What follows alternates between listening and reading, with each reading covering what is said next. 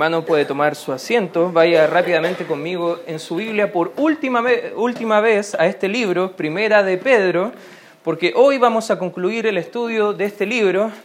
Hace calor, ¿cierto, hermanos? No sé si algunos ya tienen calor, eh, pero justo este libro también está hablando acerca de un calor que iban a estar eh, viviendo estos hermanos eh, en, en el sector donde fue escrito esta carta, que era un fuego y un fuego de dificultades, un fuego de prueba, un fuego que ellos iban a sufrir y vivir y no tenía más que no tenía tanto que ver con, con el sufrimiento de estar en una iglesia muertos de calor, a lo mejor estudiando la palabra del Señor, sino que tenía más que ver con, con problemas con dificultades, con, la idea de ser creyente y a través de ser creyente y los nuevos valores, la nueva identidad que ahora tenían en Cristo Jesús, eso impedía que ellos pudieran estar trabajando como antes trabajaban. Incluso muchos habían sido perseguidos directamente por su fe. Ya varias veces hemos hablado en esta serie de cómo el imperio romano de la época estaba presionando, incluso matando cristianos por echarle la culpa de algo que ellos no habían cometido y estaban siendo quemados y muertos literalmente por un fuego. A veces la Biblia ocupa la frase fuego de prueba, dando la idea no solamente de algo negativo, pero también de algo positivo. Y en medio de la prueba, en medio de la dificultad, si tú has llegado en este día, a lo mejor con muchos problemas, quizás problemas en tu casa, quizás problemas eh, con tus hijos o tu cónyuge, quizás algunos vienen con problemas económicos, algunos quizás vienen con problemas con otras personas, pero debemos buscar en medio de los problemas una cosa que la Biblia nos va a llamar el día de hoy, que es buscar gracia para enfrentar los problemas. Y de eso va a tratar este pasaje, así he titulado el mensaje del día de hoy, cómo obtener gracia para enfrentar las pruebas de la vida. ¿Cómo tú y yo podemos obtener ese favor de Dios que no merecemos para poder salir victoriosos al final del proceso de la tribulación del problema? El fuego de prueba viene, hermanos, y debemos estar preparados. Si tú no has estado en alguna dificultad hasta este momento, hermano, quiero animarte, va a venir la prueba. El fuego viene y nosotros debemos como cristianos estar preparados para enfrentar la prueba y no solamente dejar que la prueba venga y solamente reaccionar a los problemas. Eso es una cualidad de un verdadero cristiano. ¿Cómo glorificar a Dios en medio de las pruebas? ¿Cómo podemos obtener la gracia de Dios para poder enfrentar las dificultades de la vida? Gracias por hacerme la pregunta, hermanos. Esa es la pregunta que vamos a desarrollar el día de hoy. Y en primer lugar, el primer principio que podemos desprender del pasaje es que debemos ser humildes.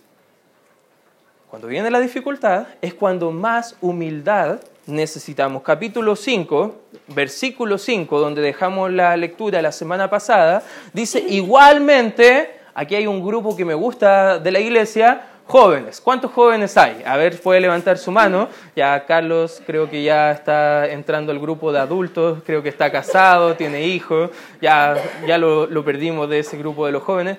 ¿Cuántos jóvenes en espíritu hay acá en esta iglesia? Ya, a ver, para aliviar. Ahora sí, Carlos, puede levantar la mano, ¿ya? Jóvenes, a ver, aplicaciones prácticas.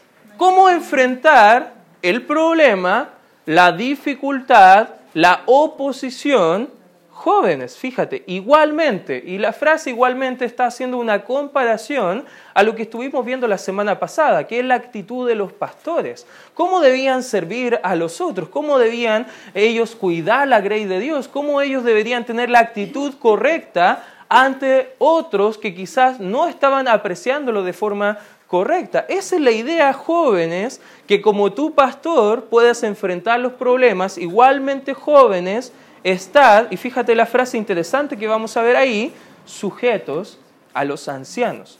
Acá la palabra anciano, como hemos hablado varias veces, puede significar el líder espiritual de la iglesia, ya sea pastor, o también puede ser a los hermanos de avanzada edad. Tiene que ver con la madurez no solamente física, pero también tiene que ver con la madurez espiritual y jóvenes.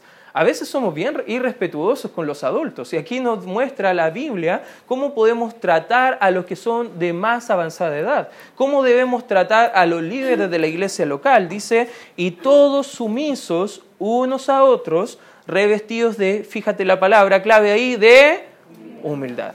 ¿Por qué? ¿Por qué necesitamos estar sujetos, porque ya el libro nos viene desarrollando la idea de la sujeción, de la sumisión. Por ejemplo, en el capítulo 2, versículo 2, eh, perdón, 13 al 17, vemos que nosotros debemos someternos a la autoridad. Bueno, a algunos no les gusta este tipo de mensaje en esta época principalmente, pero la Biblia nos llama a hacer eso como cristianos. Amén, hermanos. Debemos someternos a la autoridad. Es un mandato de Dios.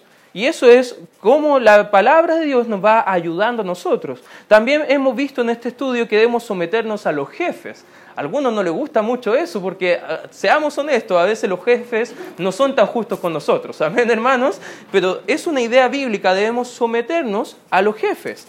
Las esposas creyentes que tienen maridos incrédulos deben someterse a su cónyuge. Lo vimos en el capítulo 3 del versículo 1 al versículo 7, porque así van a glorificar a Dios ellas y pueden conocer sus cónyuges a Cristo Jesús. Y bueno, hemos visto cómo acá se da la, la ilustración de la sujeción, pero ahora está hablando de la sujeción dentro de los hermanos de la iglesia.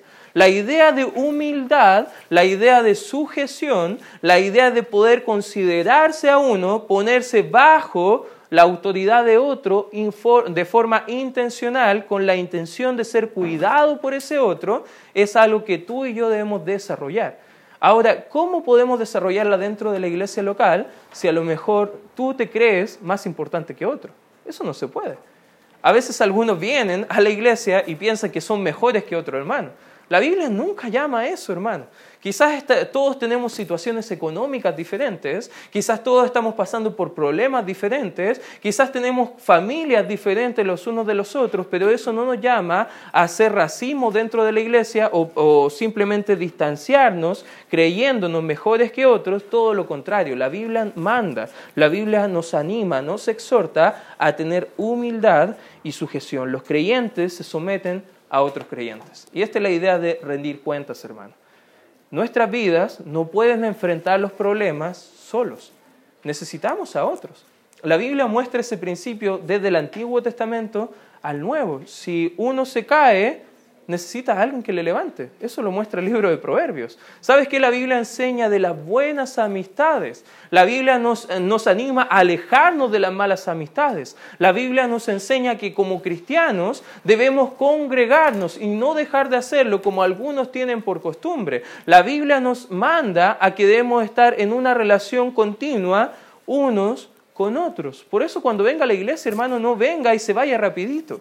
Conversa con otros cristianos. Conozca a los hermanos en Cristo. Puede ver usted que no puede someterse a otro sin conocer a esa otra persona. Y jóvenes deben aprender a someterse a sus autoridades, tanto en la iglesia como en la familia. Ancianos, como hablábamos, puede ser también tomado dentro del contexto de gente de mayor edad y tus padres deben ser tu autoridad en casa, joven. Debes aprender a responder a la autoridad de tus padres a diciendo, ahí voy a hacerlo, voy a ser obediente, porque eso glorifica a Dios y también honra a mis padres. Ese es un mandato bíblico, hermanos. Los jóvenes y adultos se someten mutuamente. A veces como pastor jovencito, eh, trabajo con hermanos que son un poco más adultos que yo, por ejemplo, Andrés, ya no vamos a decir cuántos años tiene Andrés, pero tiene 30 años, ya es dos años mayor que yo, y yo me debo someter también a él porque yo le amo a Él y Él, a pesar de que es mayor que yo, debe someterse a mí por la autoridad bíblica dada dentro de la iglesia, pero eso no significa que yo creo, me creo superior a Andrés o Andrés se puede llegar a creer superior a mí. La idea de la sumisión tiene la idea de considerarse y lo va a desarrollar la Biblia. Fíjate, acompáñame en la escritura, el libro de Filipenses. Vamos a ver una idea práctica, cómo nosotros podemos aprender a ser humildes. ¿Qué significa ser humilde según la Biblia? Versículo capítulo 2 del libro de Filipenses. Fíjate lo que dice acá a partir del versículo 1. Vamos a dar lectura. ¿Lo tiene hermano? ¿Me puede dar un fuerte amén si lo tiene? Amén. Ya, dos o tres. Para los demás pueden ver en pantalla. ¿ya? Versículo 1 dice, por tanto, si hay alguna consolación en Cristo, si algún consuelo de amor, si alguna comunión del Espíritu, si algún afecto entrañable, si alguna misericordia, completad mi gozo. Versículo 2, sintiendo, ¿qué dice? Lo mismo. Está dando la idea de un mismo sentir está dando la idea de, una, una intención en conjunto, sintiendo lo mismo, teniendo el mismo que dice la escritura, amor, unánimes, unidos, fíjate, sintiendo una misma cosa. Qué raro. ¿Te has dado cuenta que todos en la iglesia somos diferentes? ¿Cómo podemos llegar a sentir lo mismo? ¿Cómo podemos tener el mismo amor? ¿Cómo podemos sentir las mismas cosas? Bueno, la Biblia enseña que ahora que estamos en Cristo, el Espíritu Santo ha venido a morar dentro de nuestros corazones y ahora el amor de Dios está dentro de nosotros. Ahora podemos amar a otros porque Dios nos ha amado a nosotros a través de su Hijo Jesucristo. Y ahora como iglesia nos reunimos con un propósito, nos juntamos con una misión, tenemos una dirección. Y cuando nosotros sufrimos, hay alguien dentro de la iglesia que sufre, ¿sabes qué la Biblia dice en 2 de Corintios? Que todos nos debemos sufrir con él. Por ende, si un hermano está pasando dificultad y está pidiendo oración, una forma de amarle de forma correcta es orar por el hermano. Es decir, ahí voy a estar para ayudarte. Porque eso es lo que Dios quiere de nosotros. No podemos sentir lo mismo con otros sin estar en comunión con los otros. Por ende, la humildad y la comunión siempre van de la mano. Es un prerequisito que debemos entender. Y fíjate cómo sigue desarrollando la idea de la humildad. Versículo 3 dice, nada hagáis por contienda. No hagamos las cosas para pelear, para demostrar quién es el mejor, ya para demostrar quién es el más importante. Nada hagamos por contienda o por vanagloria, para ser vistos. Hay personas, no de esta iglesia, gracias a Dios, pero en otras iglesias, que solamente quieren servir para ser vistos por el pastor o los líderes, o la misma congregación. son solamente personas que pasan adelante para servir supuestamente a Dios, pero quieren tener toda la atención ellos mismos quieren recibir un aplauso cada vez que sirven, quieren recibir un gracias, quieren, quieren recibir un sin ti la iglesia no podría funcionar. Hermano, ninguna persona está así dentro de la iglesia. Todos somos indispensables, pero también todos somos necesarios. Amén, hermanos. Ningún hermano está sobre el otro. Debemos sentir lo mismo, no por contienda, no con vanagloria. Fíjate lo que dice el 3. Antes bien, con, ¿qué dice? Ah, una palabra interesante. Humildad. ¿Cómo se ve la humildad? ¿Cómo se saborea la humildad? ¿Cómo, ¿Qué color tiene la humildad? Fíjate lo que dice la escritura. Estimando cada uno de los demás, como qué dice? ¿Cómo? ¿Quieres saber cómo ser humilde? Mira a los otros como más importantes que tú. Si tú miras a otros como que no es tan importante o tú eres más importante que él, no eres humilde. La humildad bíblica no es pensar mal de ti, ojo, no es pensar o degradarte a ti mismo, que tú eres el más tonto de los tontos, que tú no sirves para nada, que tú eres como un gusano. Eso no es ser humilde. Eso tiene otro nombre, que lo vamos a hablar en otra ocasión, ¿ya? Pero eso no tiene nada que ver con la humildad bíblica. La humildad bíblica no es pensar mal de ti. Es simplemente no pensar en ti. Es simplemente pensar en el otro. Joven, ¿cuántas veces estás renegando a un adulto porque tú quieres algo y tú demandas tus derechos, pero en realidad tú como humilde debes pensar en satisfacer los derechos y las necesidades de otro? Eso es humildad bíblica, es pensar en el otro. Y fíjate, la Biblia dice en el versículo 3, cada uno de los demás. Eso significa que tú piensas de todos, dama, de tu cónyuge, de tus hijos. Suena raro ese pensamiento, ¿no, hermanos? Del vecino que a veces es un poco molesto, de quizás el empleado que está trabajando contigo que te frustra y te, te molesta un poco. Bueno, debes pensar lo mejor de los otros. Debes pensar con humildad como superiores todos los demás a ti mismo. Versículo 4, no mirando cada uno por lo suyo propio, sino cada cual teniendo por lo de los otros. Y aquí nos da un ejemplo práctico. Si tú llegaste a este punto y piensas, pastor, eso que me está pidiendo la Biblia es imposible. Yo no puedo pensar así. Si usted conociera a mi esposo, si usted conociera a mis hijos, jóvenes estarían pensando, si usted conociera a mis papás, pastor, usted sabría que esto es casi imposible. Gracias, hermano, por pensar así. Fíjese lo que dice la Biblia, versículo 5. Haya pues en vosotros este sentir. ¿Qué sentir? Humildad. Este sentir que hubo también en quién? A ver, ayúdeme. ¿En quién estuvo este sentir? En el cual siendo en forma de Dios, no estimó el ser igual a Dios como cosa que aferrarse, sino que se despojó a sí mismo, tomando forma de siervo, hecho semejante a los hombres, y estando en la condición de hombre, se humilló a sí mismo, haciéndose obediente hasta la muerte y muerte de cruz.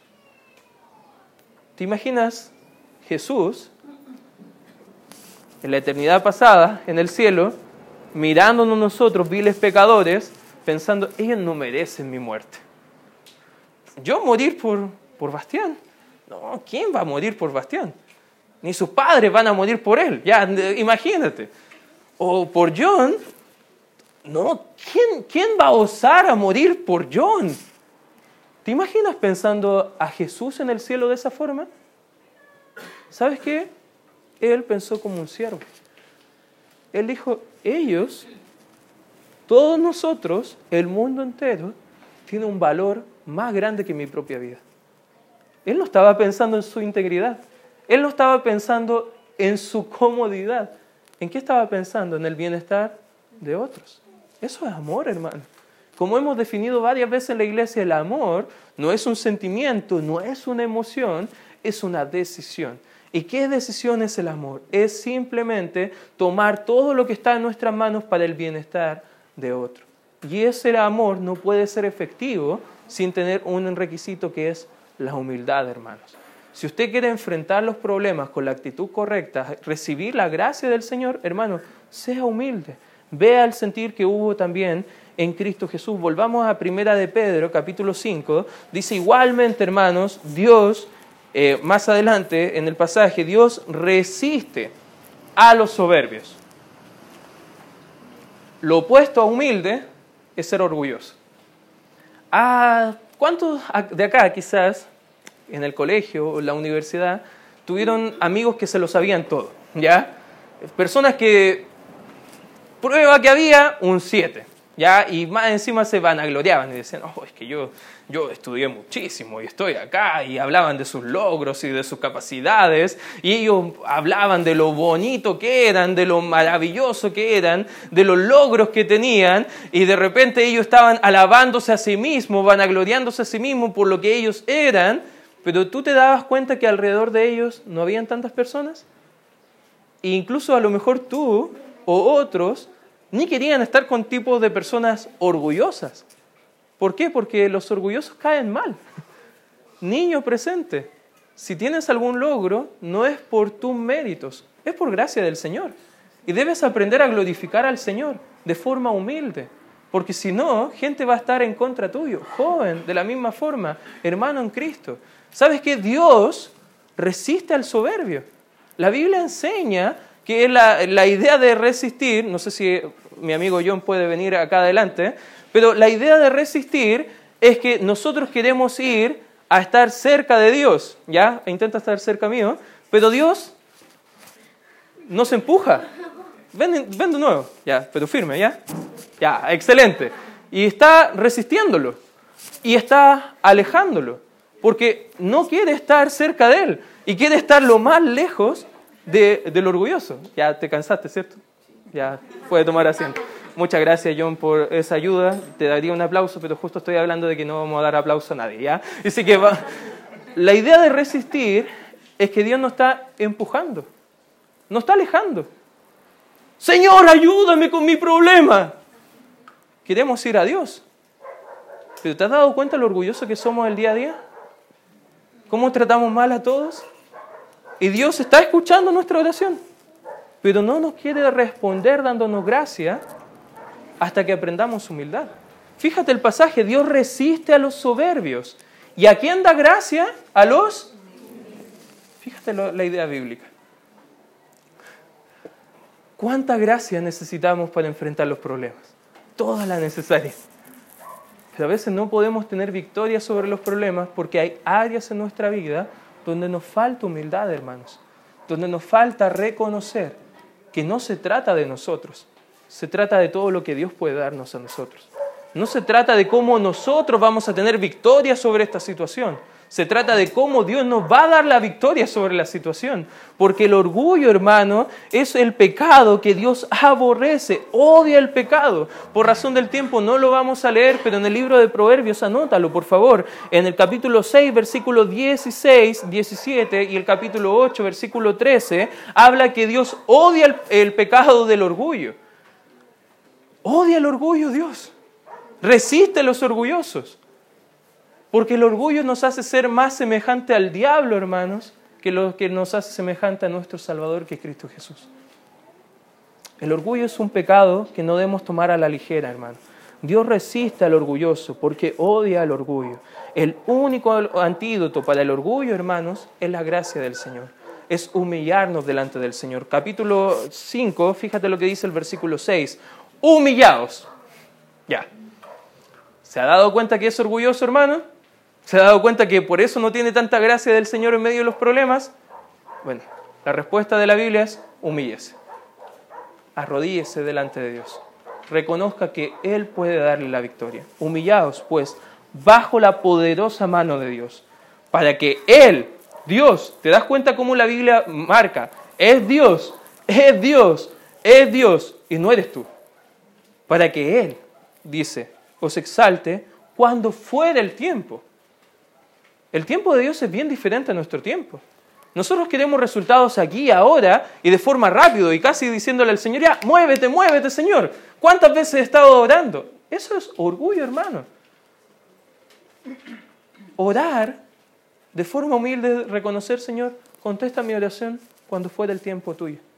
Hágase tu voluntad, no la mía, Señor. Oramos de esa forma, hermanos. Enfrentamos las dificultades de esa forma con la actitud humilde, fíjate cuál es la respuesta de Dios cuando somos humildes. Nos humillamos, obtenemos la gracia del Señor. Versículo 7, echando toda vuestra ansiedad sobre Él, porque Él tiene cuidado de vosotros. ¿Se ha dado cuenta que cuando estamos enfrentando dificultades estamos más ansiosos? Nuestra mente está pensando día a día, ¿y qué voy a hacer con la economía? Y ahora que con todos los supermercados que están saqueados y todo lo demás, ¿dónde voy a comprar la mercadería del mes? ¿Y ahora qué voy a hacer para llevar al colegio a mis hijos? Van a perder el año. ¿Qué va a pasar con las vacaciones? Algunos van a tener que estar en el colegio hasta febrero. Esto son malas noticias para todos, ¿ya? Y todo eso provoca afán y ansiedad. La ansiedad es simplemente que nuestro corazón y nuestra mente están andando, ocupándose antes de tiempo y siendo jalados en direcciones opuestas a lo que es la voluntad del Señor. Nuestras vidas, cuando están preocupadas, no pueden disfrutar de la gracia del Señor. Pero sabes que cuando somos humildes y al final de todo decimos, todo lo que yo puedo hacer no tiene importancia si Dios no, no interviene en este problema. Y voy a descansar en Él. Voy a entregarte esta ansiedad, esta preocupación a ti. No significa, hermanos, un llamado a la flojera que no vamos a hacer nada. Significa que vamos a hacer todo lo que esté en nuestro alcance, pero al final del día durmiendo bien, descansando en que todo se trata del Señor. Amén. Y eso requiere humildad, requiere gracia. Y Dios cuida de nosotros. Mire la misma idea en el libro de Salmos. Acompáñame por favor al Antiguo Testamento, en el libro de los Salmos, capítulo 55. Fíjese lo que dice el versículo 22. Bien lindo este pasaje. Dice el 22, echa sobre Jehová tu carga y él te sustentará. No dejará para siempre caído el justo. Qué hermoso pasaje, hermanos. Amén. La invitación de Dios, déjate de ser orgulloso. Tú no puedes llevar esa mochila pesada por ti mismo. No puedes llegar lejos con esa carga que tienes en tus manos dámela a mí. Yo la quiero llevar por ti. Yo quiero que tú camines libremente, sin esa preocupación. Pero no podemos entregarle esa carga pesada al Señor si hay orgullo en nuestro corazón, pensando, yo puedo. No, hermano, usted no puede. Dios sí puede. Amén. Él es poderoso. Él nos ayuda. Y con su ayuda podemos tener victoria en nuestra vida. Dios da gracia a las personas que puede, a los que quiere dar y a quienes quiere dar esa gracia, a los humildes. Da a Dios todas tus preocupaciones, tanto pasadas, presentes y también las futuras, hermano. Porque si hay ansiedad en tu vida, no puedes tener libertad para enfrentar los problemas. Te quiero animar, hermano. En primer lugar, ¿quieres enfrentar los problemas con, con, éxito, con la gracia del Señor? Sé humilde. En segundo lugar, hermano, ¿qué más podemos tomar como principio? Está atento. Guarda atención. Está preparado. Fíjate lo que dice Primera de Pedro, capítulo 5 Primera de Pedro, capítulo 5, fíjate lo que dice el versículo 8. Sed sobrios. Y esa palabra es bien clave, sobrio. Porque la idea de sobrio, además de no estar dominado por el alcohol o no estar entrando a poder dominar su cuerpo por otras sustancias externas, la idea de ser sobrio es estar en los juicios cabales y atento al peligro. La idea de ser sobrios es estar atentos. Eh, cuando pasó todo el tema de los desmanes, destrozos y cosas por el estilo, yo veía barricadas por acá afuera y cosas por el estilo, y yo esa noche no podía dormir. Y puse una barricada acá en la propia, la propia iglesia de, de, eh, sillas acá y estaba casi con un fierro y venía acá abajo y estaba con una linterna mirando toda la noche quizás porque qué podría pasar. Y cuando salí a la calle estaba pendiente, bueno, ¿qué, ¿qué, va a pasar? Andan saqueando por todas partes. Estoy preocupado, hay peligro que viene y por eso voy a estar más alerta que en otra situación. Esa es la idea de estar sobrios, de que hay un peligro que viene. Y fíjate cuál es el peligro que viene según la Biblia. Dice, estad sobrios y velad, porque vuestro adversario, ¿quién dice? Él, como león rugiente, anda buscando a quien devorar. Hermanos, el diablo en medio de los problemas va a buscarnos para derribarnos, para destruirnos. Juan 10:10 dice que el ladrón, Satanás, no viene a este mundo sino que para robar, hurtar y destruir nuestra vida espiritual. Él quiere alejarnos de Dios. Él quiere destruir nuestra vida espiritual. Diablo significa simplemente, perdón, Satanás simplemente significa adversario. Y aquí habla que este Satanás, el diablo, quiere enfrentarse a nosotros, pero ¿sabe qué? Nosotros a veces tenemos una actitud irrespetuosa ante el diablo. A veces con buena teología, pero con mala práctica en nuestras vidas, casi pensamos que el diablo no tiene ningún poder. Pero acá la Biblia nos está dando advertencia nos está dando alerta y dice que el diablo debemos respetarlo porque es peligroso. Hermano, el diablo quiere hacernos caer. No tenemos que estar pendientes pensando que estamos firmes y bien, porque en cualquier momento vamos a caer. Es lo primero que debemos hacer, respetar el peligro. Si no lo respetas y lo sobreestimas, sabes que el enemigo te va a hacer caer en tu vida espiritual. Primera de Corintios capítulo 10 versículo 12 dice que el que piensa estar firme, cuidado, mire que no caiga. Porque cuando pensamos firmes, ahí es cuando caímos. Satanás es un enemigo peligroso, hermanos. Y debemos tener cuidado con él. Él es la serpiente antigua que dice la Biblia. No jugamos con las serpientes. Le tenemos miedo a las serpientes. ¿Cuántas hermanas le tienen miedo a las serpientes? ¿Ya? No me imagino a las hermanas jugando con la serpiente. ¡Ay, qué bonita la serpiente! No. ¿Te puede morder? no sabemos si son venenosas o no. Satanás es un enemigo como una serpiente que te va a morder si juegas con él. Él es el destructor. La Biblia enseña que Él es el acusador. En Apocalipsis da la idea de que está día y noche acusándonos delante del Padre, diciendo todo lo malo que nosotros hacemos, día y noche. Está acusándonos. Es peor que ese niño que, que, ve algo y va corriendo donde su papá, papá, papá, papá, y va como casi, ¡ah! y va como vomitando toda la información. O como esa vecina quizás que está ahí pendiente de todo y cuando ve a alguien y da toda la información, como acusando. Hermanos, el enemigo es así. Nosotros como cristianos no somos así. Amén. No debemos ser, tener esa actitud. El enemigo es un enemigo astuto, dice la Biblia, inteligente. no debemos culpar al diablo por todo, ojo, porque a veces hay iglesias con mala teología que enseñan que, por ejemplo, si está enojado es el demonio de la ira. O a lo mejor hay un problema económico, oh, no, hay una maldición de Dios ahí a través del enemigo que ha llegado a tu vida. No, hermano, no echemos la culpa al demonio de todo. Sí debemos respetarlo. Sí debemos estar atentos del poder que tiene quizás para hacernos caer. Pero no debemos echarle la culpa al diablo de todo. Sí debemos, y la idea de este pasaje es reconocer que el enemigo es astuto, es un gran estratega. Y su estrategia es simplemente falsificar todo lo que Dios es y hace para desviar nuestra atención de Dios y centrarlo en nosotros mismos. ¿Recuerdas que el orgullo es simplemente ser más semejante a quién? Al diablo. Cuando tú eres orgulloso, el enemigo ya ganó la victoria en tu vida. El adversario ya comenzó a destruir tu vida espiritual. Debes aprender a ver tu vida, a examinar tu vida. Y la Biblia nos llama a resistirlo. Fíjate el versículo 9, el cual resistid firmes en qué dice en la hay creyentes que piensan, está todo mal, me alejo de la iglesia para que todo se mejore. No, hermano. En la fe, firmes, es donde debemos resistir al diablo. No debemos estar alejándonos de la comunión. No debemos dejar de orar, hermanos. No debemos dejar de leer la palabra del Señor. No debemos dejar de pedir consejo. Debemos permanecer firmes en la fe. Porque eso es lo que quiere Dios para resistir al enemigo, al diablo. Fíjate, lo cual, sabiendo que los mismos padecimientos se van cumpliendo en vuestros hermanos en todo el mundo. Interesante, aquí la Biblia está diciendo que lo mismo que sufres tú, que piensas de una forma orgullosa que solo tú sufres de esta forma, hermano, hay más gente sufriendo como nosotros. Hay más gente destruida por el pecado, al igual que nuestras vidas estaban antes de conocer a Cristo.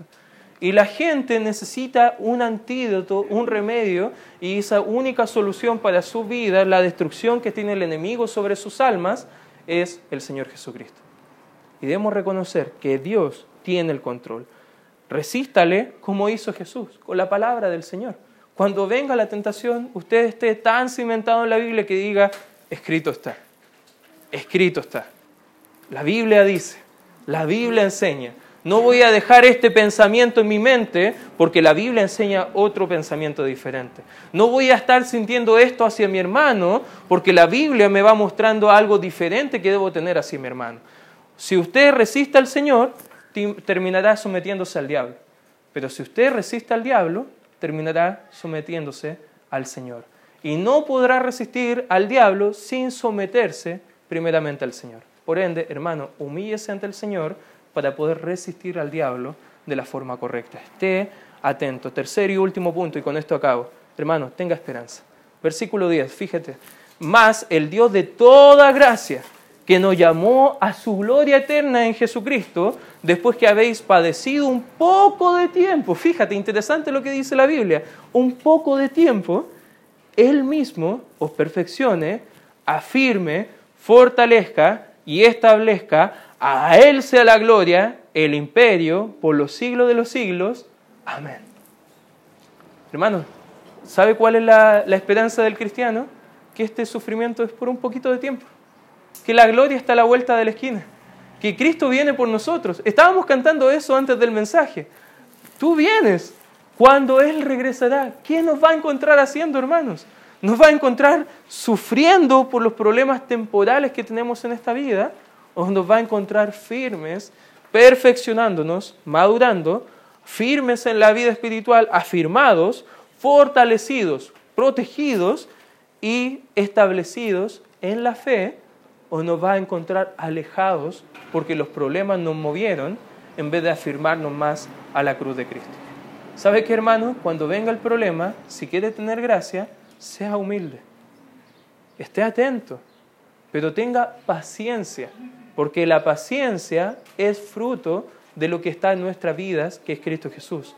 Es la esperanza de que Él viene a darnos justa retribución a nuestro sufrimiento. Sabemos que vamos a la gloria.